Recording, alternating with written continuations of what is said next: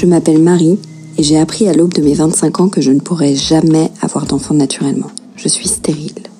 Six ans après, je vous retrouve avec Sur le FIV, le podcast dédié à la procréation médicalement assistée. Car oui, l'infertilité touche de nombreux couples mais reste aujourd'hui un sujet tabou. Pour avoir un enfant, nombreux sont celles et ceux à se lancer dans un véritable parcours du combattant. Un protocole long et éprouvant qui remue souvent le couple et son entourage. Alors pour comprendre et lever le voile sur des histoires souvent gardées dans le secret, nous allons à travers les épisodes de Sur le FIV retracer le quotidien de couples en PMA. Mais pas que. Nous nous intéresserons aussi à leurs familles, à leurs amis et aux professionnels de santé qui accompagnent jour après jour ces couples vers leur petit miracle. Des témoignages sur le vif, 100% vrais, pour se sentir moins seul dans ce combat.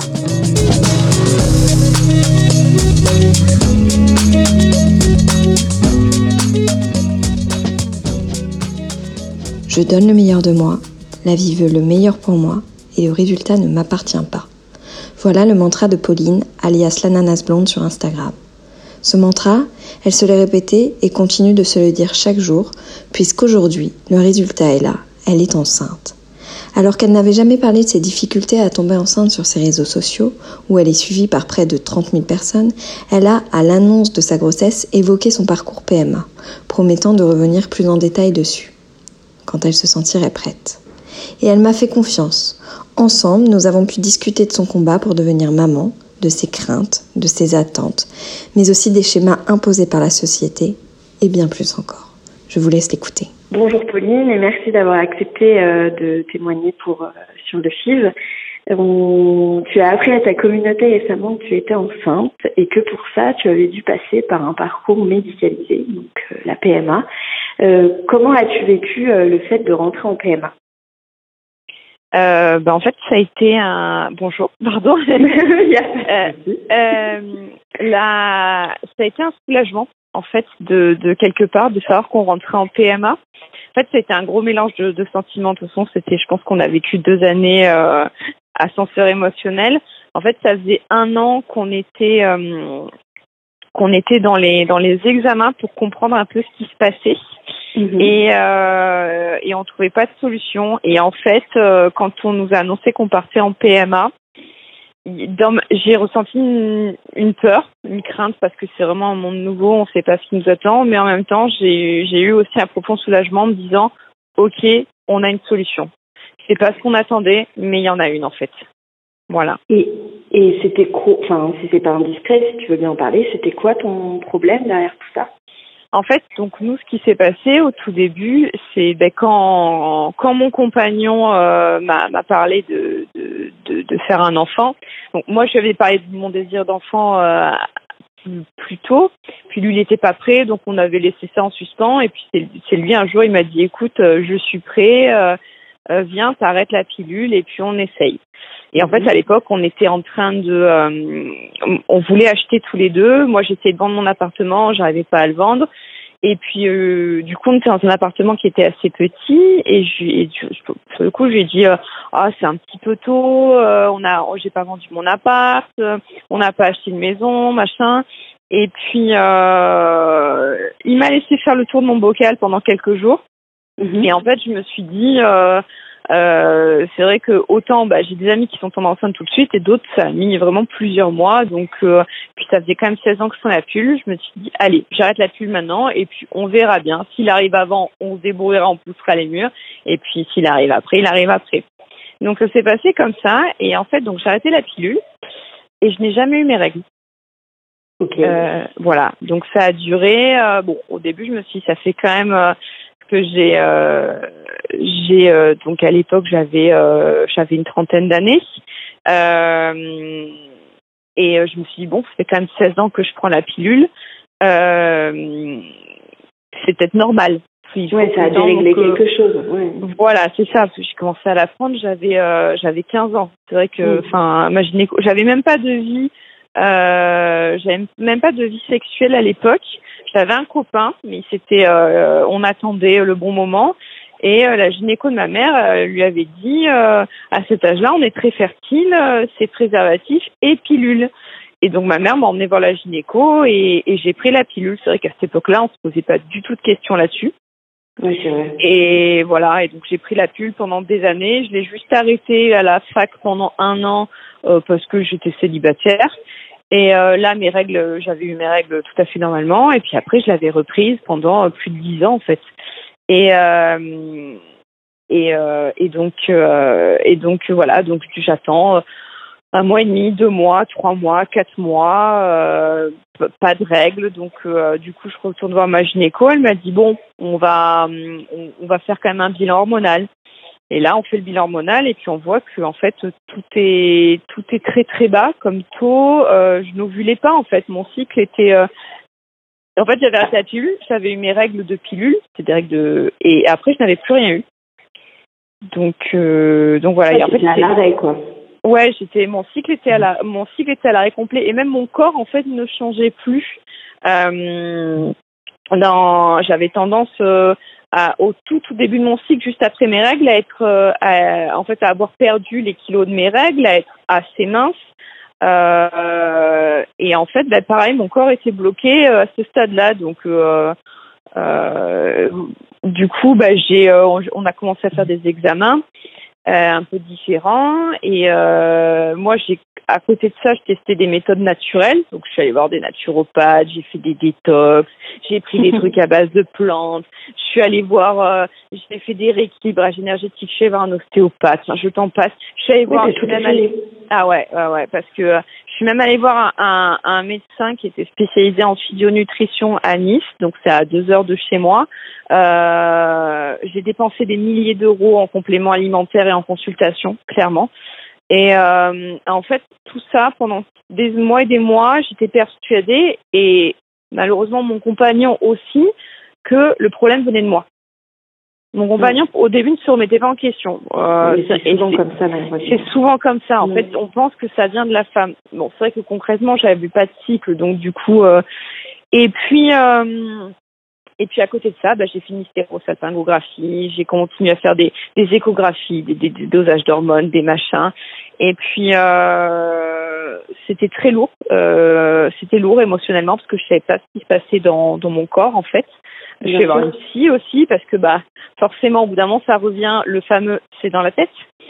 Donc euh, voilà. Et euh, et puis un jour la gynéco a dit bon euh, avant d'entamer quoi que ce soit comme traitement, parce que je pense qu'on est un peu allé au bout avec vous, on, on va quand même tester monsieur.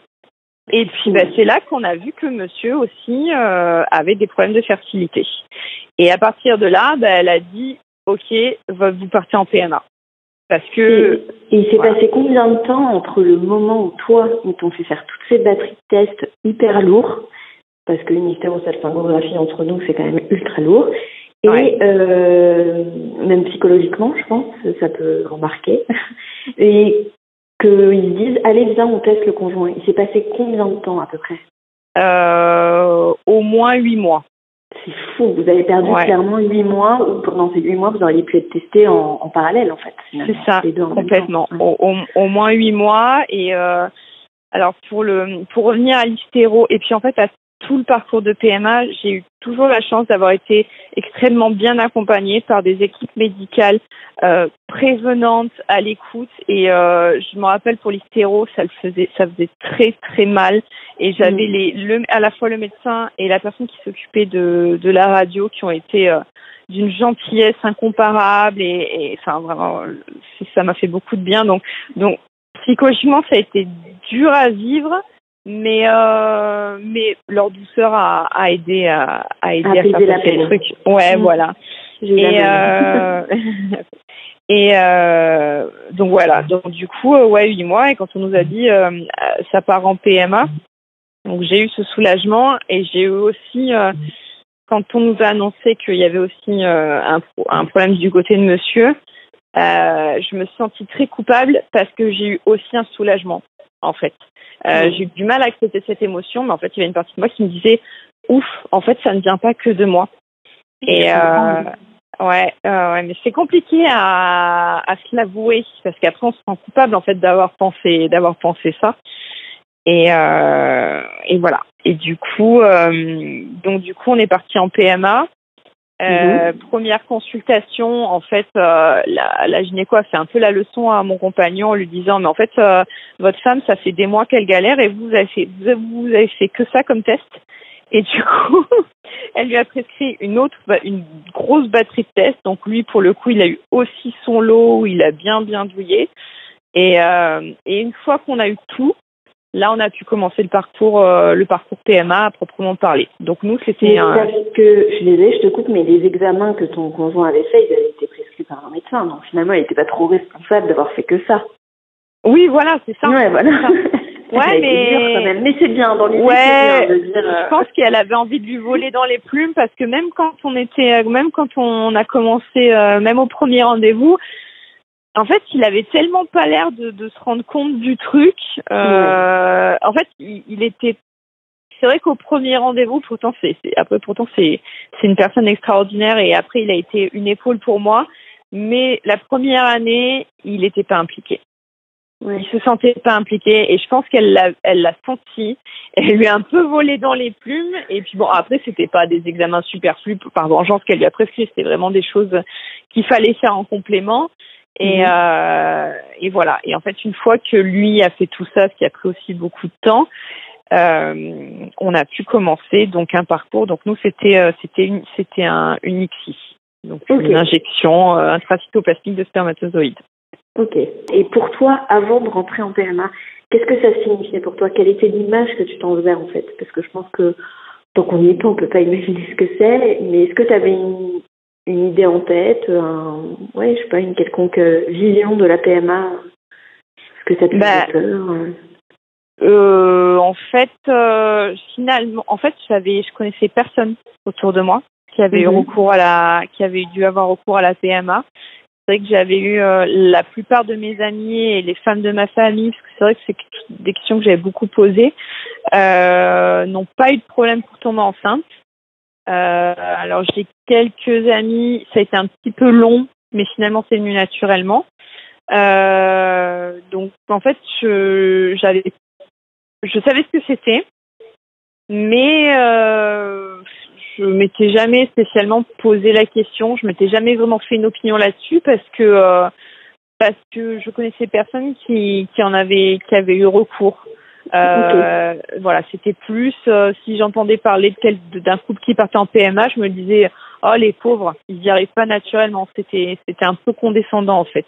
Euh, mais on a tous eu, hein, je pense, cette réaction avant de dedans on est tellement martelé en fait, je pense par, euh, par par les films, par les séries, par les livres, par le par toutes les histoires que euh, en fait la grossesse c'est quelque chose de très naturel et que ça vient tout seul. Mm. quand on voit dans les dans les séries, ils couchent une fois ensemble et et paf elle est enceinte. Euh, que on voit tellement ça qu'on se dit bah en fait euh, c'est simple mais pas tant que ça pour tout le monde en fait complètement non non mais c'est sûr c'est sûr que je pense qu'on nous et depuis toute petite, hein, enfin surtout en tant que fille, je pense qu'on nous, on nous martèle une espèce de schéma familial tout dessiné bien, bien rose et tout beau, et c'est pas toujours comme ça dans la vie malheureusement. Et ouais, c'est, évident que le jour où on te casse un peu le schéma qu'on t'avait dessiné depuis le départ, euh, tu perds un peu tous tes repères. Donc c'est vrai que c'est, une étape clé, quoi. Le passage en PMA est pas quelque chose de simple. C'est ça. Et c'est ça. Et justement, tu dis, alors, euh, parce que aujourd'hui, euh, la bonne est là, tu es enceinte, et donc tu as fait justement une IGTV euh, sur ton compte Instagram où tu as une, grosse communauté où tu expliques que effectivement, ça n'a pas été euh, une grossesse naturelle, que tu as dû avoir un parcours médicalisé, etc. Et il y a quelque chose qui m'a marqué, marqué pardon, dans, dans ton IGTV, c'est que tu parles du fait que tu aurais voulu être au courant de certaines choses avant d'entrer dans ce parcours. De quoi tu parles? De quoi aurais-tu voulu être au courant? Ben, en fait, euh, quand euh, donc le, quand on rentre dans le parcours de PMA, on commence avec une euh, une première réunion. donc ça c'est pour les ceux qui nous écouteront, qui qui ne sont pas encore dedans, et les autres mhm. reconnaîtront. On, commence avec une première réunion avec avec le la, la, la biologiste du, laboratoire, la, psychologue et euh, le gynécologue qui va s'occuper, euh, le ou la gynécologue qui va s'occuper de la PMA. Et, euh, et donc c'est une réunion commune où il y a beaucoup de couples. Donc c'est une réunion où on arrive un peu en baissant la tête, on se regarde un peu en coin. C'est un peu en mode bonjour, vous galérez aussi, enchanté.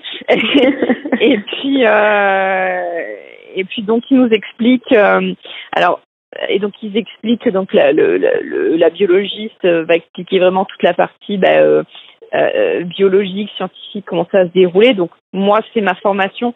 Je suis technicienne de laboratoire d'analyse médicale, euh, donc forcément ça pour moi c'était ça me parlait énormément. Euh, ensuite, la, la, psychologue a fait son intervention pour un peu expliquer ce qui allait se passer dans le couple. Et euh, d'ailleurs, après, j'ai été suivie par cette femme parce que j'ai adoré son intervention et j'ai adoré la façon euh, terre à terre et sans détour dont, elle en parlait en fait. Et je me suis dit, euh, je ne ressentais pas forcément besoin d'avoir un suivi psychologique à ce moment-là, mais je me suis dit en fait, avant de commencer, je vais aller la voir parce que parce que cette femme me donne envie d'aller la voir. Et, euh, elle d'ailleurs, elle m'a beaucoup aidée. Et après, il y a la, et après ensuite, il y a la, la, gynécologue qui parle. Donc moi, c'est une femme qui m'a, qui m'a suivie et puis qui me suit toujours et euh, qui, qui, explique un peu plus le protocole. Voilà, comment ça va se dérouler, euh, les injections, ensuite la dernière injection qui va déclencher, euh, euh qui va déclencher l'ovulation, le passage au bloc opératoire, le transfert d'embryon. Mais en fait, tout ça, c'est très médicalisé et finalement, euh, on nous dit pas ce qu'on va ressentir. On nous dit pas euh, aussi tous les changements qu'il va y avoir dans notre corps. Et c'est là-dessus où j'aurais aimé être informée. Et je voulais pas en fait faire des recherches en amont. Je voulais pas aller sur les forums parce que on trouve tout et n'importe quoi et, et j'avais pas envie d'absorber ces émotions-là qui n'étaient pas les miennes. Donc je m'étais pas du tout renseignée. Et c'est vrai qu'au tout début, ça a été de, de, de, découverte, en, pas forcément très bonne, en découverte, et j'étais complètement perdue. La première, euh, en fait, j'ai eu une première euh, euh, mince, stimulation ovarienne qui n'a pas fonctionné, qui n'a qui n'a pas fonctionné, donc on a arrêté la stimulation. Euh, C'était au mois de janvier. Au mois de février, donc j'ai eu mes règles. Au mois de février, euh, au mois de février, on a, on a repris une stimulation avec un autre produit. Euh, là, ça a fonctionné. Donc, on est allé jusqu'au bout. J'ai eu la ponction d'ovocytes. Euh, j'ai eu le transfert d'embryon. Euh, mhm. Mais voilà, donc et le le le, le transfert n'a n'a pas tenu. J'ai eu j'ai eu mes règles deux jours avant de faire le le test de grossesse. Mhm, et ouais, et euh, mais voilà, tout pendant tout ce processus, euh, bah, voilà, j'ai découvert, j'ai découvert des choses. Je, euh, la stimulation globalement, j'ai assez bien vécu, mis à part la, la grande fatigue. Mais sinon après, euh, je trouvais que j'avais une belle peau, j'avais une grosse poitrine, j'avais une, une libido au taquet. Euh, donc, euh, enfin, j'avais une libido très exacerbée. Donc, le, le, la, la stimulation en elle-même, finalement, je l'ai pas si mal vécu que ça. Euh, ça m'a pas posé de problème de me faire les injections moi-même. Je pense que c'est de par ma formation médicale aussi. Euh, mais par contre, la fonction, la première fonction, j'ai extrêmement mal vécue. Parce que, en fait, personne ne m'avait prévenu que euh, mon corps allait gonfler d'un coup et que j'allais avoir extrêmement mal. Alors, il paraît que ça varie d'une femme à une autre, mais moi, j'ai eu extrêmement mal. J'ai dû rester allongée euh, facilement les trois jours qui ont suivi la fonction. Ouais, je, ne, ouais, je ne reconnaissais pas ce corps euh, gonflé et endolori qui était le mien en fait. Euh, J'étais euh, voilà. Tu avais fait une hyperstimulation ou même pas? Enfin, c'était. Euh... Non, j'avais eu la première fois, je crois que je sais plus, j'avais eu 9 ou 8 ovocytes. Ouais, donc en plus une récolte, on va dire assez classique, quoi. C'est ça. Bah, les deux fois, les deux fois, j'ai eu à peu près le même nombre. Euh, j'ai eu à peu près le même nombre et euh, donc non, mais c'était euh, voilà, je, je on nous avait dit voilà, le seul truc qu'on nous avait dit, c'est que le jour de la fonction ovarienne, vous êtes en arrêt maladie, l'après-midi vous vous reposez. Mais euh, voilà, en gros, c'était après, tu peux aller retourner bosser, tu peux reprendre une vie normale. Moi, j'étais une semaine en arrêt maladie parce que je pouvais pas aller travailler. J'avais trop mal. Et, euh, et j'ai eu le transfert d'embryon, j'ai eu la fonction le vendredi, j'ai eu le transfert d'embryon le lundi. Et, euh, voilà. Donc après, pendant une semaine, je suis restée, je suis restée au calme. Après, j'ai repris le travail euh, doucement, mais bon, ça n'a pas tenu. Et puis, euh, et puis, euh, je, je sais pas. Ça, c'était, euh, voilà, c'était ce genre de choses que j'aurais aimé en fait savoir et dont je vais en parler en fait. Et forcément, forcément, bah, la, la, deuxième fois, bah, j'étais préparée. du coup, j'ai tout, tout était, euh, je l'ai beaucoup mieux, je l'ai, tout s'est bien passé en fait. Et le fait de poser des questions, etc. Est-ce que c'était quelque chose que que tu arrivais à faire dès la première fois ou il a fallu que tu tires des leçons de cette première fois qui a été un échec et qui a été remplie de, on va dire, de, pas de désillusion, mais de surprise en fait, de découverte pour euh, enfin poser les questions la deuxième fois? Comment tu t'es sentie vis-à-vis de ton médecin? Est-ce que tu étais à l'aise de poser des questions, de, de, de oui, même d'essayer de comprendre les taux, etc. Est-ce que tu te sentais actrice ou plutôt assez passive? Euh, j'étais assez passive parce qu'en fait, euh, à chaque fois que j'essayais de m'impliquer euh, et de, de, de, comprendre un peu plus, voilà, de comprendre un peu les taux, là, là, je, en fait, la toute première stimulation, quand j'ai essayé de comprendre pourquoi ça ne fonctionnait pas, ma gynécologue était très évasive. À chaque fois, elle me disait, mais je comprends pas avec vos, avec votre dosage d'hormones qu'on avait fait, qu'on avait fait l'année dernière. Euh, euh, c'est pas normal que vous réagissiez pas. Euh, et puis en fait, elle a dans la conversation, elle a lâché euh, les deux mots. c'est c'est peut-être un cas de ménopause prématurée. Là, ça fait une bombe en fait. Ah ça fait une, ça fait une bombe et mmh. et en fait, je me suis fermée et je, je voulais plus savoir. Donc c'est vrai que j'ai après j'ai j'ai fait mon petit soldat et j'ai appliqué ce qu'on me disait sans trop poser de questions parce que parce que la vérité était trop effrayante en fait. Après, elle essayait d'être quand même rassurante. Après, elle me disait mais vous inquiétez pas, on n'en est pas là. Et euh, je sais que ça va marcher. Euh, il faut juste qu'on réajuste. C'est la première stimulation. Il faut juste qu'on qu'on apprenne à, qu'on a qu'on apprenne à connaître votre corps, comment il réagit et, euh, et qu'on trouve le bon le, le bon la bonne molécule. Voilà. Et, et puis elle, elle a eu raison en fait. Oui, parce que toi, tu avais eu la chance de faire euh, toute la batterie d'examens complète. Tu avais fait test génétique, test. Tu avais fait tout ça ou pas pour pas pour moi, mais mon compagnon, oui. Mon compagnon a fait euh, fait des tests génétiques. Euh, J'ai vu que toi aussi tu les as fait euh, hier. Mm. Et euh, mon compagnon a fait des tests génétiques pour. ben en fait, c'était plus pour pour dans le cas où on aurait un petit garçon pour savoir s'il allait lui transmettre ou pas en fait. Euh, c'était plus par rapport à ça et puis bon finalement en fait génétiquement euh, euh, c'était c'était nickel. Donc donc on sait pas on sait pas encore le sexe mais voilà. Si c'est un petit garçon il y aura pas de il y aura pas cette transmission là en tout cas. Voilà. Et ton conjoint par rapport à tout ça justement par rapport au fait où toi tu dis j'étais pas forcément prête à entendre euh, ce qu'on avait à me dire, donc à un moment donné, je me suis fermée et j'ai fait mon petit soldat. Lui, ton conjoint, par rapport au parcours, si tu dis que sur la première année, tu ne te sentais pas énormément impliqué et que c'est faire monter les bretelles, euh, après, tu l'as senti comment? Plutôt passif ou actif dans, dans tout ce parcours dans lequel il t'a vu toi aussi souffrir, potentiellement avoir des sautes d'humeur ou autre, hein, d'ailleurs, parce qu'on n'est pas tout pareil vis-à-vis de ça? Ben, pareil, la première fois, il était, il était là sans être là. Il était, euh, en fait, je pense qu'à chaque fois, il m'a laissé gérer parce que c'est vrai mhm. que les, les, les rendez-vous, euh, les, quand on fait les échographies, les prises de sang, c'est le matin. Lui travaillait, donc moi j'y allais. Euh, moi, comme j'ai des horaires un peu en décalé, à chaque fois je me débrouillais pour que ce soit en dehors de mes heures de, mes heures de travail. Mais à chaque fois, j'ai envoyé un message et tout. Donc, euh, donc il était. En fait, euh, après aussi, il a pris la place que je lui ai laissée.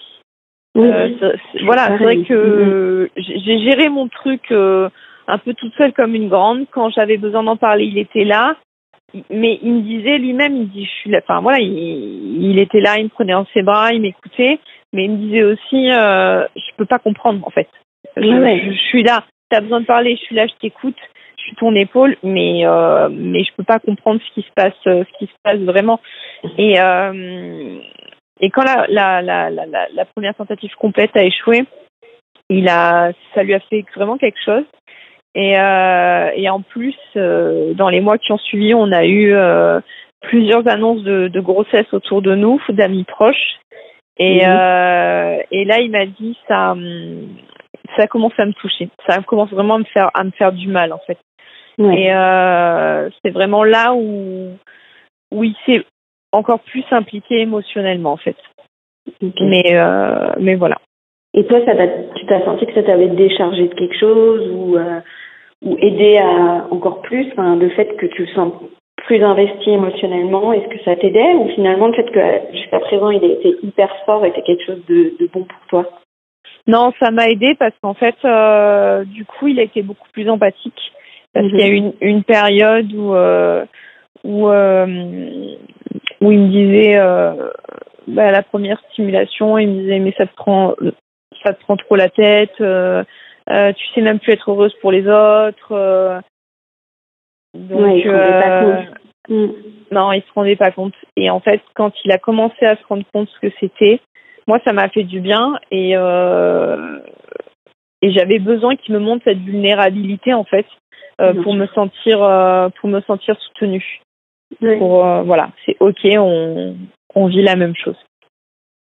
Ouais, parce que c'est vrai que les annonces de grossesse, etc., nous, on les prend de plein fouet.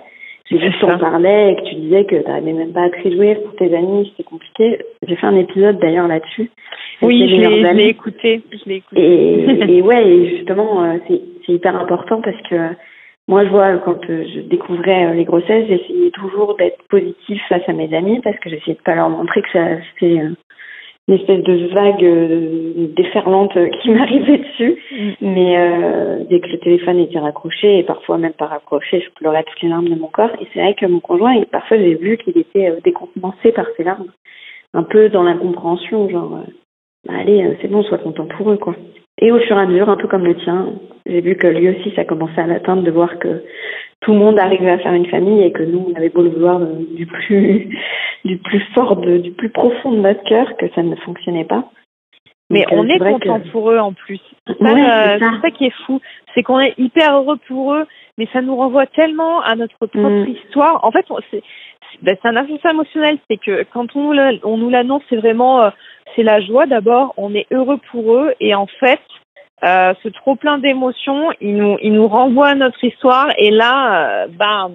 Et, là, c'est- et là c'est c'est l'émotion, c'est les larmes, c'est le sentiment d'injustice et, et, et pourquoi moi ça m'arrive pas et euh, Puis il y a euh, forcément la comparaison aussi de l'âge et du statut, entre guillemets. C'est-à-dire que souvent, euh, moi, enfin, enfin, ça doit être un peu pareil pour toi, je pense, mais autour de moi, c'est des gens qui ont mon âge, qui commencent à avoir des familles, qui potentiellement sont déjà en deuxième. Et là, je me dis, wow, euh, bon, bah, on va être des parents vieux, c'est pas grave.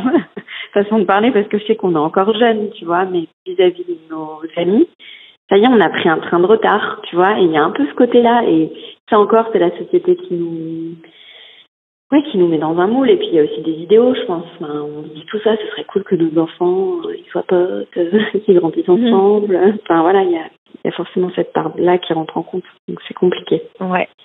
Et aujourd'hui, donc justement, parlons du positif et de tout ça. Aujourd'hui, tu es enceinte. Et euh, je voudrais savoir comment tu as vécu euh, bah, la découverte, l'annonce, euh, tout ça. Alors, euh, bah donc, comme je te disais, du coup, c'était donc nous, on a eu énormément de chance que finalement, c'était à la deuxième tentative complète Mhm. que ça a fonctionné. Et euh, bah déjà, euh, je, je, je, je, alors, il- il- je, déjà, si je compare les deux tentatives, j'avais pas du tout, du tout le même état d'esprit. Mhm. Euh, en cet hiver, quand, donc, quand on a fait euh, en janvier-février, quand on a fait, euh, quand on a fait, on va dire là, on va englober euh, la stimulation qui n'a pas marché et la tentative complète.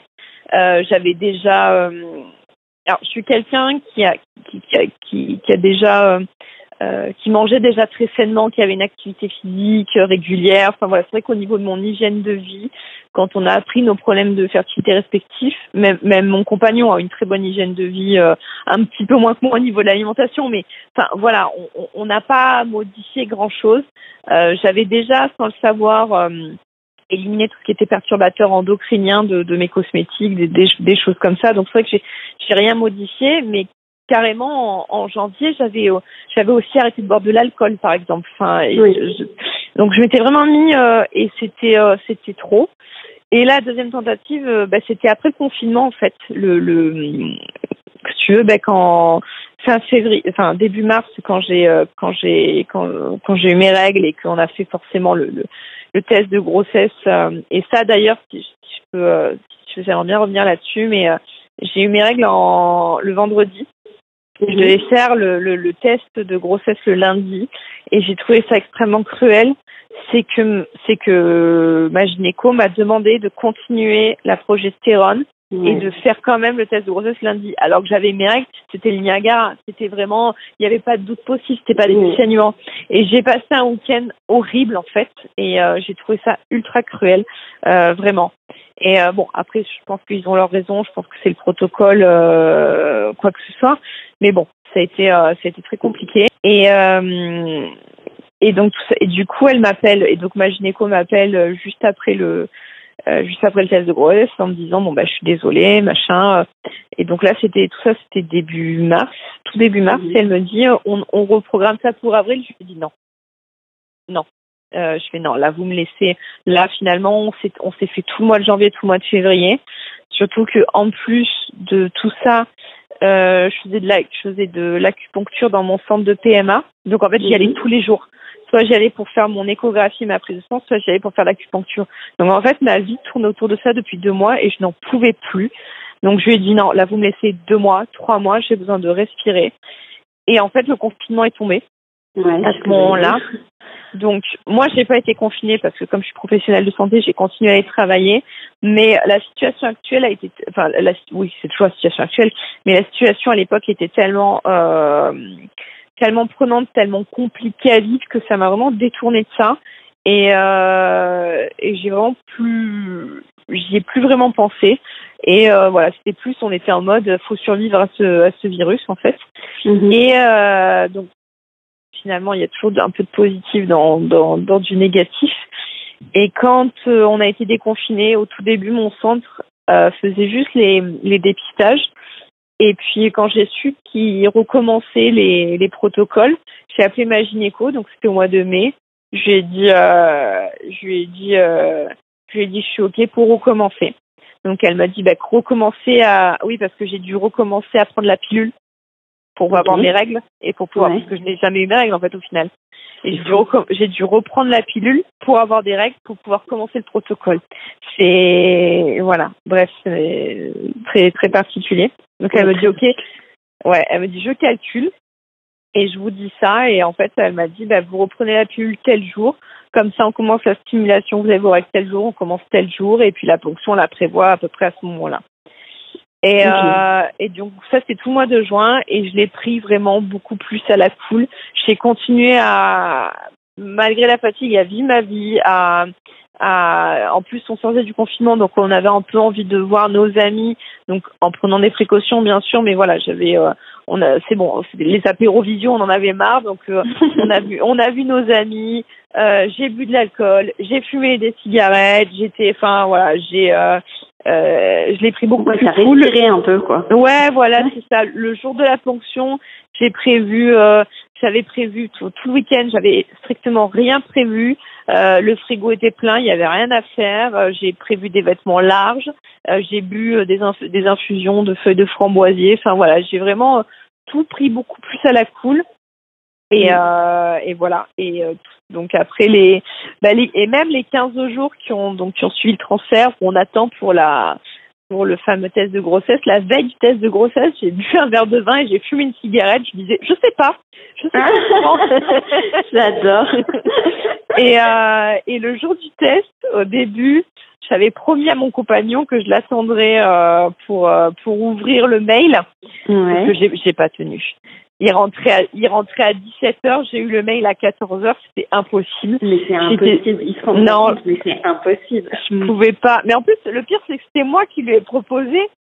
Et, euh, et en fait, euh, lui, il m'avait juste dit, quand tu la prends, tu m'attends, tu n'appelles pas ta mère, tu ne le dis à personne, c'est moi le premier qui veut savoir. Ça, ouais, je peux comprendre. Et je veux mm. pas savoir au téléphone.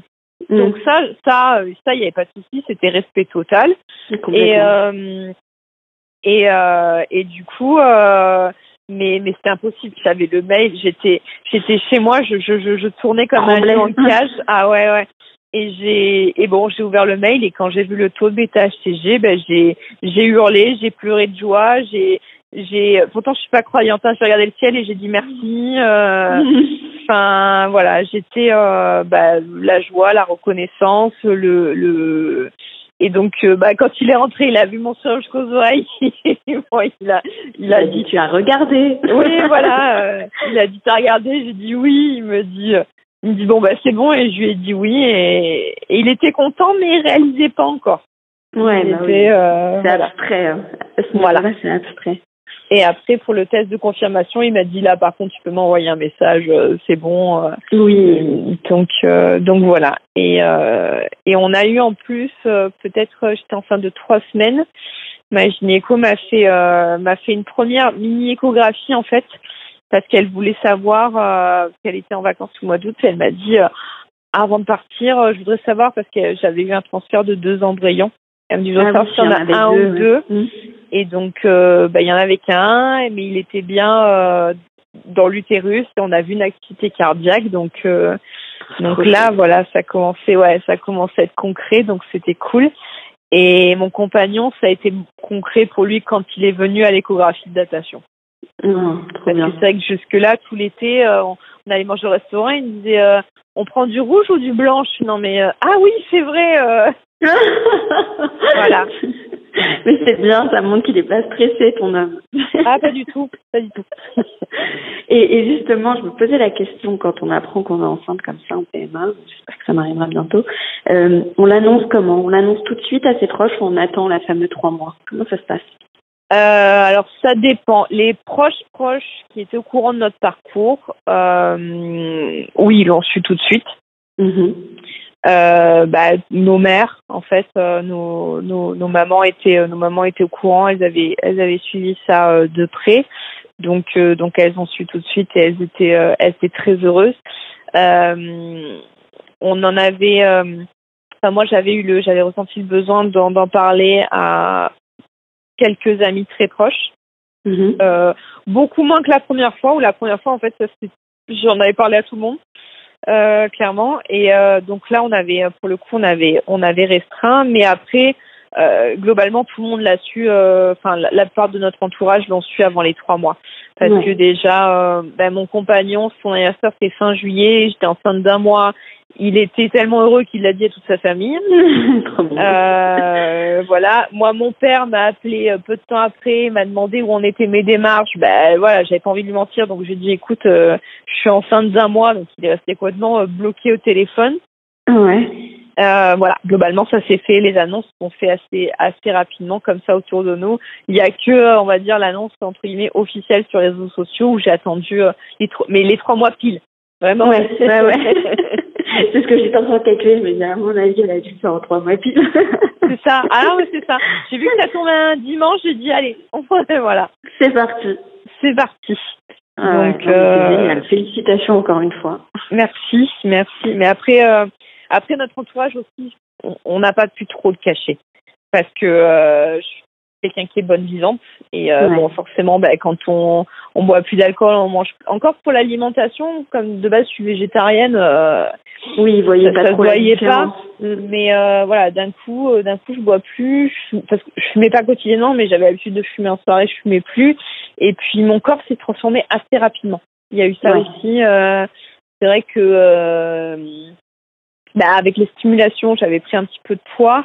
Euh, Ouais. J'avais dû arrêter de faire du sport aussi, donc du coup, euh, voilà, mon corps s'est transformé assez vite. Euh, J'ai pris énormément de poitrine très rapidement, donc les, les gens qui me connaissaient très bien, c'était assez difficile à cacher. Et bah, écoute, on, on va conclure sur juste un mot. si jamais tu devais donner un, un conseil à, à quelqu'un qui rentre ou qui est en parcours et qui n'a toujours pas encore eu ce fameux positif, euh, qu'est-ce que tu lui dirais euh, Quel serait ton message euh, pour ces personnes-là? Bah, le mot là qui me viendrait, c'est courage. Parce Mm. que c'est un parcours qui est, qui est très compliqué euh, et patience. Et euh, alors c'est c'est facile de dire ça quand euh, quand on a le recul en fait, mais justement avec le recul, euh, moi je me dis qu'on a eu énormément de chance en fait. Finalement, ça a pas duré, euh, ça a duré peu de temps par rapport à d'autres couples.